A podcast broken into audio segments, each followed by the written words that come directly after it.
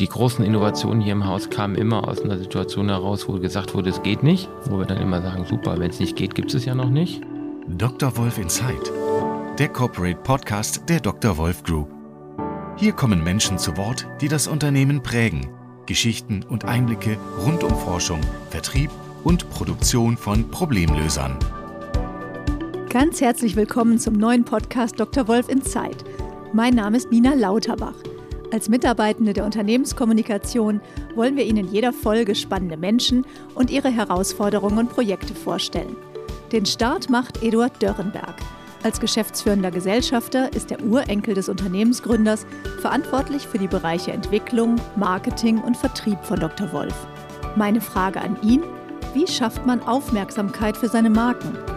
Wir sprechen über Erfolgsstrategien und ich möchte erfahren, was es bedeutet, wenn mein Interviewpartner sagt, wir sind anders in der Dr. Wolf Group. Herzlich willkommen, Herr Dörrenberg. Guten Morgen. Was sagen Sie, wenn Sie die Verschwörungstheorie hören, Bielefeld die Stadt, die es nicht gibt? Ja, da werde ich natürlich überall gefragt, teilweise auch weltweit. Ich sage natürlich, äh, dass es Bielefeld gibt und äh, es wurde ja auch bewiesen dann. Äh, ich glaube, eine Million wurde für den ausgereicht, der das Gegenteil beweist. Und ich sage allen auch immer, kommt und besucht uns. Bielefeld ist viel besser, als man glaubt. Und wir freuen uns über jeden Besuch und entsprechend machen wir es dann auch besonders schön. Viele Endverbraucher kennen den Unternehmensnamen Dr. Wolf erstmal so nicht. Wenn man aber die Markennamen hört, Alpecin, Plantur oder auch Linola, dann wird ihnen bewusst, dass diese Produkte sie oft schon lange auch im Alltag begleiten. Wie haben es denn die Marken geschafft, diesen hohen Bekanntheitsgrad zu entwickeln? Naja, einerseits durch ihre Produktqualität, für uns ist extrem wichtig, dass unsere Produkte hoch innovativ sind und Verbraucherprobleme lösen, aber natürlich auch über entsprechende Marketingkampagnen, um eben diesen Produktnutzen zu erklären. Und das zusammen hat dazu geführt, dass sie sich äh, sehr erfolgreich entwickelt haben und eben eigentlich in vielen Haushalten und hoffentlich in immer mehr fester Bestandteil einer gewissen täglichen Routine sind. Sie sagen, Dr. Wolf ist als Unternehmen anders als andere. Was heißt das? Ja, wir definieren uns ja unheimlich gern oder vergleichen uns gern mit Asterix. Wir sind ja auch in so einem gallischen Dorf Bielefeld. Wir sind umringt von römischen Garnisonen. Das sind die großen Weltkonzerne L'Oreal, Procter, Unilever, P&G, Colgate, Henkel. Und wir sagen einfach, wir sind äh, bestimmt so erfolgreich wie Asterix, aber wir nutzen auch wie Asterix andere Waffen. Wir kämpfen mit anderen Waffen. Das müssen wir auch, sonst könnten wir nicht den Kampf nicht erfolgreich führen. Und äh, das ist, glaube ich, ganz wichtig für uns zum Selbstverständnis, dass wir eben wissen, dass wir anders sein müssen. Wir müssen anders agieren. Wir denken sehr langfristig. Wir sind äh, vielleicht hier und da mutiger. Wir müssen immer sehr innovativ sein. Wir brauchen eben ein paar andere neue Waffen. Und ich glaube, das zeichnet uns aus, das macht uns stark und das ist ein, glaube ich, wunderbares Bild, um dieses Anderssein so in den Köpfen auch der Mitarbeiter zu verankern, damit man das dann auch wirklich leben kann. Jetzt ist Dr. Wolf sehr häufig präsent, auch im TV mit seinen großen Marken oder auch in vielen ähm, Endverbraucherzeitschriften. Was ist Ihnen bei Werbung wichtig? Wann trifft eine Werbung für Sie ins Schwarze? Also für uns ist Werbung immer nur Mittel zum Zweck und nicht der Selbstdarstellung oder der Erzielung einer besonderen Kreativität, sondern das Ziel ist, die Produkte zu erklären, sie dem Verbraucher näher zu bringen und ihm zu erklären, warum er sie braucht und warum sie ihm helfen. Und das zeichnet, glaube ich, auch unsere Werbung aus, die viele vielleicht als eher langweilig oder traditionell oder nicht kreativ genug bezeichnen. Aber wir wollen eben mit der Werbung keine Preise gewinnen. Wir haben auch zum Glück noch nie einen gewonnen, sondern wir möchten am Ende nur über den Produktvorteil sprechen und dafür muss man diesen auch klar kommunizieren. Muss Werbung auch provozieren, um aufzurütteln? Naja, als Asterix müssen wir ab und zu vielleicht auch mal Grenzen austesten und natürlich auch unsere Innovationen etwas lauter in den Markt bringen und dabei geht man vielleicht auch mal an, an Grenzen. Ich glaube, das ist absolut legitim. Äh, natürlich versuchen wir das immer so zu gestalten, dass es aber auch zum Produktnutzen passt und damit auch einen klaren Inhalt hat und nicht als reine Provokation da ist, sondern es muss immer mit der Kernbotschaft auch äh, kombiniert werden, weil das ist das Ziel. Viele ihrer Marken sind ja Problemlöser, haben einen ganz bestimmten Zweck. Was ist denn für eine Marke wichtig, um über so viele Jahre am Markt auch bestehen zu können? Wie gesagt, ich glaube, das Wichtigste ist wirklich, dass die Marke das hält, was sie verspricht. Und da sind wir immer wieder bei der Produktqualität. Und das ist das, was für uns ganz, ganz entscheidend ist. Unsere Produkte sind sehr einzigartig. Wir entwickeln jedes Produkt für das einzelne Problem. Wir haben immer den Kunden, Verbrauchernutzen im Blick. Wir haben nicht im Blick die Mittler in between, sondern es geht immer darum, dem Verbraucher zu helfen. Und das äh, kommt in die Produktentwicklung. Und wenn das geschaffen ist und man das Ganze dann gut verpackt äh, und es auch schafft, dies dem Verbraucher zu erläutern, das ist manchmal ja auch ein bisschen schwieriger, dann glaube ich, entsteht eine gute Marke, weil sie dann beim Verbraucher nachhaltig sich verankert und das kann am Ende nicht über Werbung nachhaltig geschehen, sondern immer nur über den Produktvorteil. Wenn Sie mal zurückblicken, gibt es ähm, in den vergangenen Jahren einen Werbeauftritt oder auch ein Event, das Ihnen bei einer Ihrer Marken besondere Freude bereitet hat? Naja, also mit Alpecin haben wir ja damals angefangen. Da fallen einem spontan zwei Dinge ein. Das erste war, dass ich äh, mir erlaubt habe, unseren damaligen Bundeskanzler Herrn Schröder rot einzufärben und das in der Bild- und Süddeutschen National auch äh, kundgetan habe, nach dem Motto äh, Hauptsache volles Haar gehabt. Er hatte damals jemanden verklagt, ob er nun färbt oder nicht. Das war natürlich schon ein Aufschlag. Da waren wirklich alle Fernseh Sender an dem Tag im Haus. Äh, da war relativ am Anfang, das war schon äh, toll. Äh, lustig war damals auch ähm, unser Plakat Doping für die Haare zur Deutschlandradtour durch Bielefeld. Reiner Zufall. Das Haus, wo das Plakat hing, hat ein Freund gebaut. Ich hatte ihm damals schon gesagt, wenn du da an der Stelle baust, dann brauchst du keinen Vermarkter. Ich nehme die Stelle. Und dann fuhr da noch die Tour vorbei. Das waren, glaube ich, so erste größere Highlights. Es gibt sicherlich noch viele mehr. Sie müssen immer neue Käufergruppen ja auch begeistern von Ihren Marken. Nehmen Sie da eine Veränderung wahr in der Gesellschaft? Also ist es inzwischen leichter, weil Menschen oder vielleicht auch Männer eher zu Kosmetikprodukten greifen? Oder gibt es da eine Veränderung, die Sie spüren? Also ich glaube, grundsätzlich ist die Offenheit, äh, sich auch mit Problemthemen auseinanderzusetzen, natürlich gestiegen, bei Männern wie Frauen. Bei Frauen sehen wir das ja mit dem Thema Haarausfall, ähm, gynäkologische Probleme, trockene Scheide. Bei äh, Männern sehen wir es natürlich auch bei den Haaren. Durch die Verbilderung der Gesellschaft ist der Druck deutlich größer geworden. Ich glaube, diese Offenheit ist auf jeden Fall schon da. Sie ist noch nicht so weit, wie wir es gerne hätten. Da müssen wir auch dran arbeiten. Unser Auftrag ist auch hier und da Themen zu enttabuisieren. Aber wir sehen natürlich schon, dass da noch äh, viel Raum ist und dass in manchen Bereichen äh, natürlich auch durch die Flut der Angebote es natürlich dann auch schwieriger wird, manchmal durchzudringen. Also auf der einen Seite sind die Menschen offen, aber sie werden auch viel intensiver beschossen, sage ich mal. Früher hat man pro Tag vielleicht 300 Werbeanreize gehabt, heute sind es wahrscheinlich über 1000. Und da muss man natürlich auch gucken, dass man da noch durchkommt. Dr. Wolf ist ein Familienunternehmen, das ja in den vergangenen Jahren sehr stark gewachsen ist. Was ist Ihnen wichtig, wenn Sie auf die Struktur des Unternehmens blicken? Ja, wir stehen in der Tat vor der immer wieder alle paar Jahre vor der Herausforderung, wie können wir die Struktur dem Wachstum anpassen, ohne unsere DNA zu verlieren. Und da kommen natürlich immer Fragen, organisatorische Fragen, vor allem Bürokratie. Wie kann man das verhindern? Und das ist, glaube ich, eine große Herausforderung, die wir aber sehr ernst nehmen, die mir persönlich auch sehr wichtig ist. Ich glaube, das schaffen wir, indem wir ähm, gute Mitarbeiter finden, die mutig sind, Verantwortung übernehmen wollen. Und wenn sie das wollen, dann finden sie bei uns, glaube ich, einen Rahmen, wie sie ihn irgendwo anders finden, dass sie eben sehr selbstständig mit hoher Eigeninitiative Dinge bewegen können. Und das ist das, was wir bieten. Und wenn wir diese Mitarbeiter finden, die sich dann untereinander noch gut vernetzen, dann brauchen wir eben nicht ein 200 Seiten Buch, wo drin steht, wie man sich zu verhalten hat. Dann brauchen wir nicht eine 100 Seiten Reisekostenordnung, sondern dann haben wir einen gewissen Rahmen, den wir definieren und in dem Rahmen können sich alle gut bewegen. Ab und zu muss man dann mal eingreifen. Das ist dann sicherlich auch eine Aufgabe von mir und dem Management-Team. Aber ich glaube, mit, wenn wir das schaffen, und da sind wir auf einem guten Weg, müssen immer wieder nacharbeiten, dann können wir uns diese eigene Dynamik und Struktur auch erhalten, was unbedingt wichtig ist, sonst wären wir hinterher noch Römer und das geht natürlich nicht. Da sind wir wieder beim Bild Asterix gegen die Römer.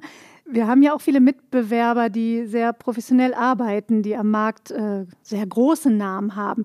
Ist es als Mittelständler vielleicht ein Vorteil, dass man tatsächlich noch schnellere Entscheidungen treffen kann, weil man nicht so einen großen Hierarchieaufbau hat? Auf jeden Fall, und das müssen wir uns gerade erhalten, nicht? Ähm, das ist, macht ja unsere DNA auch am Ende aus und auch die, der Umstand, dass wir mit unserem eigenen Geld entscheiden. Das ist ganz, ganz wichtig. Wir müssen, glaube ich, trotzdem professionelle Strukturen haben. Unsere Kunden sind professionell, unsere Wettbewerber sind professionell. Das heißt, wir müssen eine gute Mischung finden, wo wir das Thema Familienunternehmen verankern, die Tradition auch, und wo wir trotzdem äh, hochmodern agieren. Dafür haben wir, glaube ich, einen guten Rahmen gefunden und ich nenne uns immer ein professionelles Familienunternehmen wo wir versuchen, das Beste aus beiden Welten, glaube ich, zu vereinen. Und das wird auch in Zukunft, glaube ich, extrem wichtig sein, um gute Talente zu gewinnen, weil die Guten wollen, glaube ich, genau das. Die wollen Verantwortung, die wollen was bewegen und die wollen auch nicht in der großen Politik des Unternehmens ersticken. Und äh, das können wir ihnen bieten und das werden wir auch in Zukunft sicherstellen. Sie waren mit Ihrer Familie vier Jahre in Asien, in Singapur. Gibt es Dinge, die Sie dort erlebt haben, für gut befunden haben und nach Ihrer Rückkehr sozusagen im Gepäck hatten und vielleicht hier in Bielefeld im Unternehmen etablieren wollten? Also die Zeit war fantastisch und es war natürlich ein äh, 180-Grad-Wechsel. Äh, Bielefeld und Singapur haben nicht viel gemeinsam. Sind beides Städte mit Vor- und Nachteilen. Ich glaube, es war äh, sehr wichtig, sich so stark der Digitalisierung auszusetzen. Gerade Singapur und auch Asien, ich war ja auch viel in China, auch, auch mit der Familie, äh, war da schon viel weiter. Und dort haben wir sehr viel mitnehmen können, quasi zurückbringen können. Wir haben die Produkte hingebracht und wir haben quasi äh, Digitalisierung zurückgebracht. Wir haben eben gesehen, was dort geht, was dort kommt.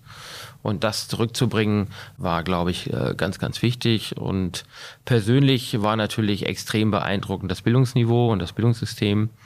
Ich glaube, da waren wir in Deutschland mal vor langer Zeit weltführend. Das sind wir heute definitiv nicht. Und das am eigenen Leibe nochmal so zu erleben, war auch nicht immer schön, aber äh, zeigt eben, es geht besser und ähm, da müssen wir auch sicherlich nacharbeiten.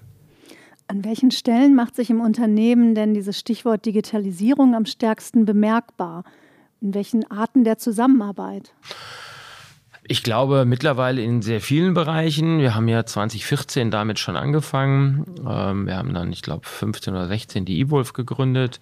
Äh, das fing natürlich im Bereich Marketing an. Das ging dann in den Bereich E-Commerce. Das betrifft aber heute eigentlich alle Bereiche. Wir sind da auch noch längst nicht am Ziel. Ich glaube, es macht sich bei uns bemerkbar, dass jeder Mitarbeiter verstanden hat, dass das ein Point of No Return ist, dass sich jeder Mitarbeiter damit aktiv auseinandersetzen muss und das ist, glaube ich, schon mal extrem wichtig. Äh, es ist doch eine riesen Herausforderung, ein Unternehmen selbst dieser Größe zu digitalisieren. Ich mag mir gar nicht vorstellen, wie das in Großkonzernen ist. Aber ich glaube, wir sind da an einem Punkt, wo das jeder Mitarbeiter hier und da spürt und erlebt hat.